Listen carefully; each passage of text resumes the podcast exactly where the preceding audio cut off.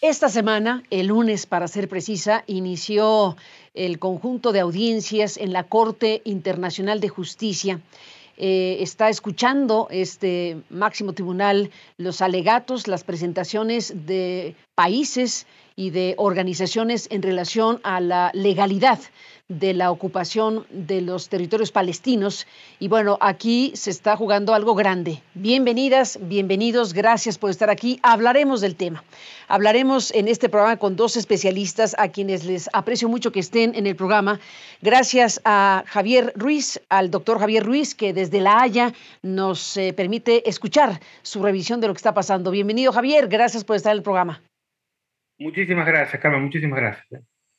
Gracias a Javier, que es consejero de la defensa de la Corte Penal Internacional y un especialista en la materia sin duda, y también un especialista en materia de Medio Oriente, en, eh, su especialidad académica, que es el doctor Moisés Garduño. Gracias, Moisés, por estar aquí. Bienvenido.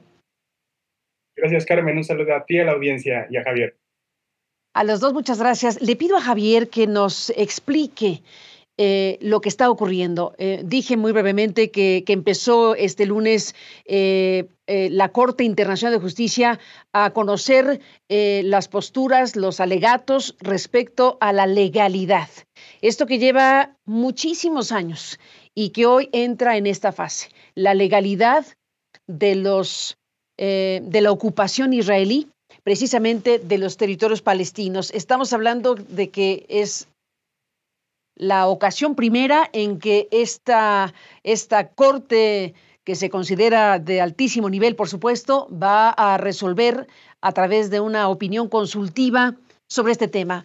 ¿Cómo es todo esto? ¿Qué alcance tiene? ¿Qué está sucediendo en estos momentos? Bueno, eh, estrictamente lo que es es una opinión consultiva. Eh, digamos que la Corte Internacional de Justicia, como el órgano más importante de Naciones Unidas, se encuentra resolviendo eh, un pedido efectuado por la Asamblea General de Naciones Unidas del 30 de diciembre del año pasado y, lo está haciendo en carácter, eh, como una opinión consultiva en carácter eh, netamente consultivo. ¿Qué quiere decir esto? Lo que significa una opinión consultiva, ante todo, significa que va a ser evaluada por los 15 jueces de la Corte Internacional de Justicia y significa que no es contencioso, esto es, no es un país eh, Estado A versus Estado B. Recordemos que la Corte Internacional de Justicia eh, juzga y resuelve casos, dirime eh, controversias conforme al artículo 33 del Estatuto de la Corte, Estado A versus Estado B. Para, para cuestiones donde se dirime la responsabilidad penal internacional subjetiva, existe lo que es la, la Corte Penal Internacional, también órgano de ONU. Ahora bien, en esta opinión consultiva es un hecho histórico en términos de, eh, va a ser, es decir, para que tengamos una idea de las, y, tengamos dimensión de lo que tenemos enfrente, la, la, opinión consultiva respecto de los territorios palestinos, las consecuencias jurídicas derivadas de los territorios palestinos ocupados, es una opinión consultiva en la cual se van a presentar 52 estados, 3 ONG, está el pedido fundamentalmente eh, el pedido de la Asamblea General de la ONU eh, en diciembre del, año pasado, y es un pedido que estrictamente pregunta tres cuestiones. Primero, si la, libre determinación del, Estado de Palestina depende de las medidas de seguridad de Israel. Segundo, la legalidad de la ocupación de, de Israel. Y en tercer lugar, si ha existido o las referencias al delito o al crimen internacional de apartheid y cuestiones de discriminación racial. Em, básicamente es esto. Ahora bien, ¿cuál es el valor de una opinión consultiva? Eh, no, es no es vinculante para los estados, pero sí tiene un valor moral. Y cuando se habla de valor moral, no solo se habla del prestigio de los jueces, de los 15 jueces de todos los estados que, que forman parte de la ONU, sino que cuando se habla de ese valor moral, significa que la opinión consultiva pasa a incluir lo que es el llamado eh, derecho consuetudinario, esto es el opinio iuris necessitatis en latín, esto es, es una fuente eh, eh, fundamental y primaria conforme al artículo 38 del Estatuto de la CIG, de la Corte Internacional, este, las convenciones, el derecho consuetudinario, de hecho, ahora vamos a explicarlo más tarde, de hecho, en las presentaciones del día de ayer y hoy por la mañana se han fundamentado el 80% de lo que se ha hablado en las audiencias es eh, derecho constitucional. Esto es práctica común y reiterada de los estados y un opinio iuris que es eh, lo que se cree que es vinculante para los estados y se utiliza como fuente primaria del derecho internacional público.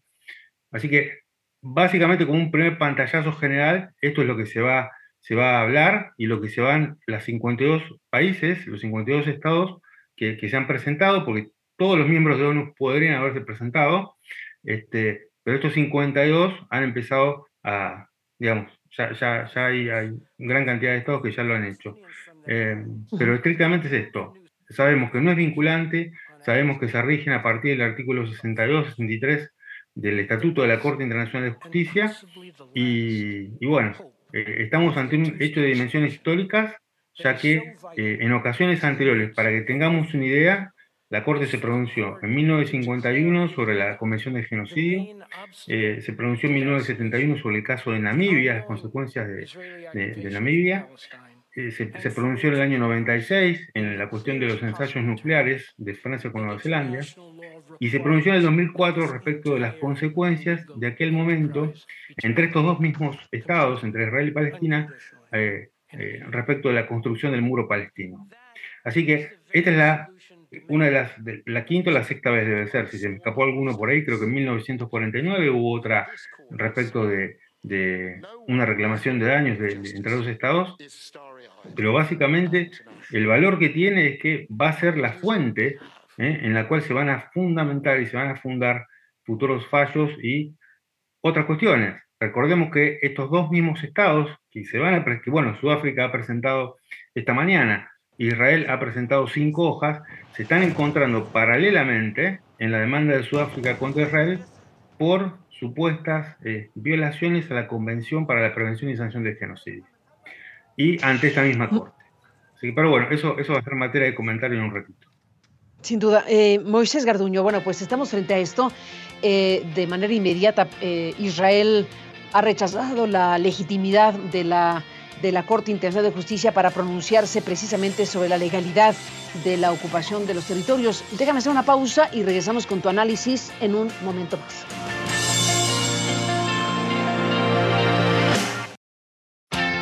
Regresamos en esta conversación eh, con Javier Ruiz y con eh, Moisés Garduño desde La Haya, Javier, y desde México, eh, Moisés. Bueno, estamos frente a esto, donde Israel pues ha, ha, rechazado que esta Corte Internacional de Justicia sea una instancia legítima para pronunciarse eh, tener esta opinión consultiva respecto a la legalidad de la ocupación de los territorios palestinos. ¿Qué me dices de lo que está pasando en La Haya en estos momentos, eh, Moisés? Bueno, una cuestión fundamental que, hay que decir es que estas audiencias públicas son un proceso paralelo a la, eh, el proceso que incentivó Sudáfrica ante la Corte. Es un proceso que viene de una solicitud de una resolución de las Naciones Unidas de la Asamblea General en el cual 86 países votaron a favor de estas audiencias, mientras otros se abstuvieron y otros votaron en contra. De los que votaron a favor o de, son los 52 países que van a estar eh, aludiendo a diferentes instancias sobre la legalidad misma de la ocupación, que es lo que yo pienso lastima demasiado a Israel. De lo que hemos estado viendo en esta pasarela de audiencias, hemos estado viendo las eh, manifestaciones de Belice, de Brasil, de Chile. Una de las más incisivas ha sido justamente la chilena, en donde se ha hecho énfasis en que la ocupación ya es ilegal y se invita a la Corte a fallar en contra de la, de la legalidad de la ocupación en el hecho de que esta ocupación se ha convertido en anexión.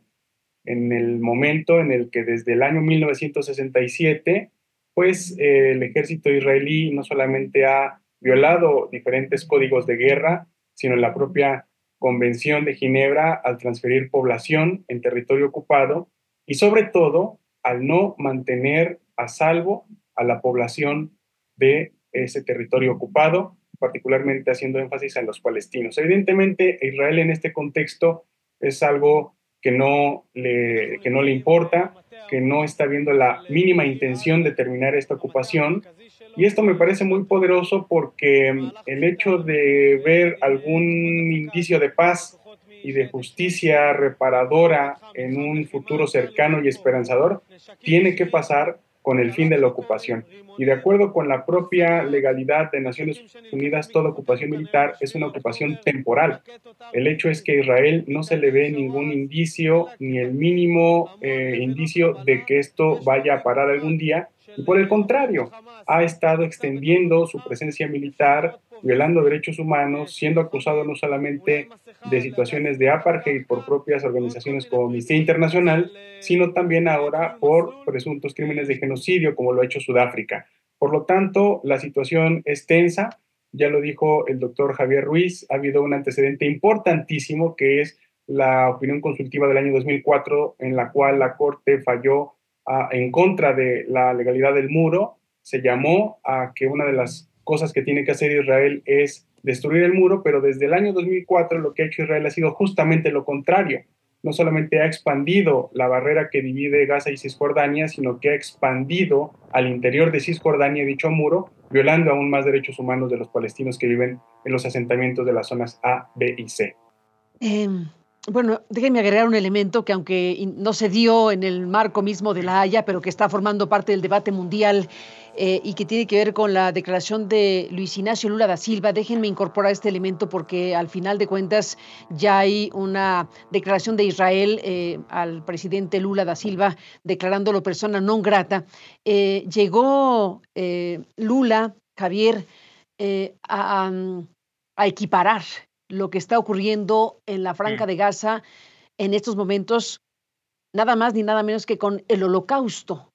Em, este tipo de expresiones, este tipo de circunstancias, eh, ¿están también presentes en lo que está ocurriendo en La Haya en estos momentos? Mire, Carmen, yo lo hablaba esta mañana con un colega, eh, si bien lo de, lo de Lula es un exabrupto, que, que a ver, eh, uno puede no estar de acuerdo o estar de acuerdo con, con, cuestiones políticas, pero eso es un, me voy a eximir de, ese, de ese tipo de comentarios, pero digo, este, que lo veo como una persona experimentada y, es casi, lo voy a calificar como una torpeza tal vez, o un exabrupto. Ahora bien, eh, pero lo que dijo Lula, en cierta manera, Carmen, eh, es este exabrupto o esta, digamos, esta reacción de Israel tendría que haber sido el día 26-27 de enero, cuando la Corte Internacional de Justicia le ordena las medidas provisionales a, eh, le otorga las medidas provisionales que pide Sudáfrica en perjuicio de Israel. ¿Qué me dices, eh, Moisés, doctor Carduño? Yo soy de la idea de que cualquier persona que esté preocupada por lo que pasó en el holocausto, mm. que fue a grandes rasgos un asunto devastador para toda la humanidad, eh, cualquier persona preocupada por eso debería estar preocupada por lo que pasa ahora en Palestina. es decir, eh, no estamos en la condición de medir qué sufrimiento humano vale más que el otro cuando hablamos de seres humanos. El punto es que si en el holocausto se estableció que nunca más iba a haber un asunto así en la historia de la humanidad, nunca más es nunca más. Y la ley internacional obliga a todos los estados e individuos, miembros de los estados, a evitar que pase otro eh, evento de esa magnitud y por eso eh, considero que la ley internacional es el único instrumento capaz de hacer valer ese sentimiento que como humanidad pues nosotros tenemos el, derecho y el deber de, de, establecer. Cuando el derecho es víctima, somos víctimas todos, en el sentido de que el derecho es la herramienta de los débiles frente a los poderes de las grandes potencias que han utilizado arsenales militares, influencias políticas, entre otras herramientas, para hacer valer sus intereses en la historia. Eh, esto lo tomo de muchísima gente que ha sobrevivido al holocausto y que como sobrevivientes, el propio Norman Finkelstein, por ejemplo, han hecho este tipo de comentarios, llamando a que nunca más eh, se debe de repetir esta situación y esto implica Palestina y cualquier otra parte del mundo. donde esté habiendo sufrimiento. Permítanme hacer una pausa y regresamos en esta conversación en momentos en donde, pues sí, se está viendo pasar la historia eh, en relación a esta discusión y debate mundial respecto a los eh, territorios eh, ocupados de Palestina y esta discusión sobre la legalidad de lo que pues ha ocurrido a lo largo de todos estos años. Déjenme hacer una pausa y volvemos con ustedes y dejamos correr algunos de los momentos de lo que el presidente de Brasil ha dicho y que ha generado la reacción de Israel. Sabe o que está acontecendo na faixa de Gaza com o povo palestino? Não existe nenhum outro momento histórico. Aliás, existiu quando Hitler resolveu matar os judeus. Eu fico imaginando qual é o tamanho da consciência política dessa gente e qual é o tamanho do coração solidário dessa gente que não está vendo que na faixa de Gaza não está acontecendo uma guerra, mas um genocídio de que não é uma guerra entre soldados e soldados, é uma guerra entre um exército altamente preparado e mulheres e crianças.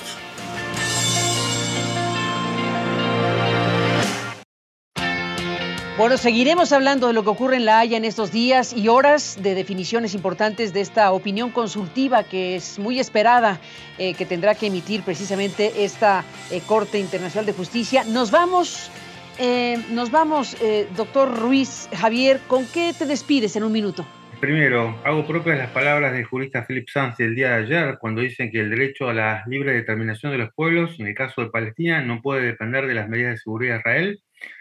En segundo término, me voy con lo que dijo el jurista norteamericano ayer eh, respecto de la... él distingue lo que es la legislación, el derecho internacional humanitario que corresponde a la al derecho a la ocupación, de la legalidad de la ocupación, y, me despido con eh, un, muy buenas reflexiones respecto de la, de la tercera posición de la, de la ex embajadora de la Unión Africana y egipcia ayer respecto eh, en la posición de Palestina, eh, cuando mencionaba nunca más actos de apartheid y nunca más actos de discriminación racial.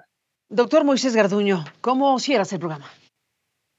Eh, definitivamente el derecho de autodeterminación del pueblo palestino es un factor importantísimo para alcanzar paz y justicia, una justicia restaurativa que es necesaria para las familias de las personas que han sufrido durante todos estos años.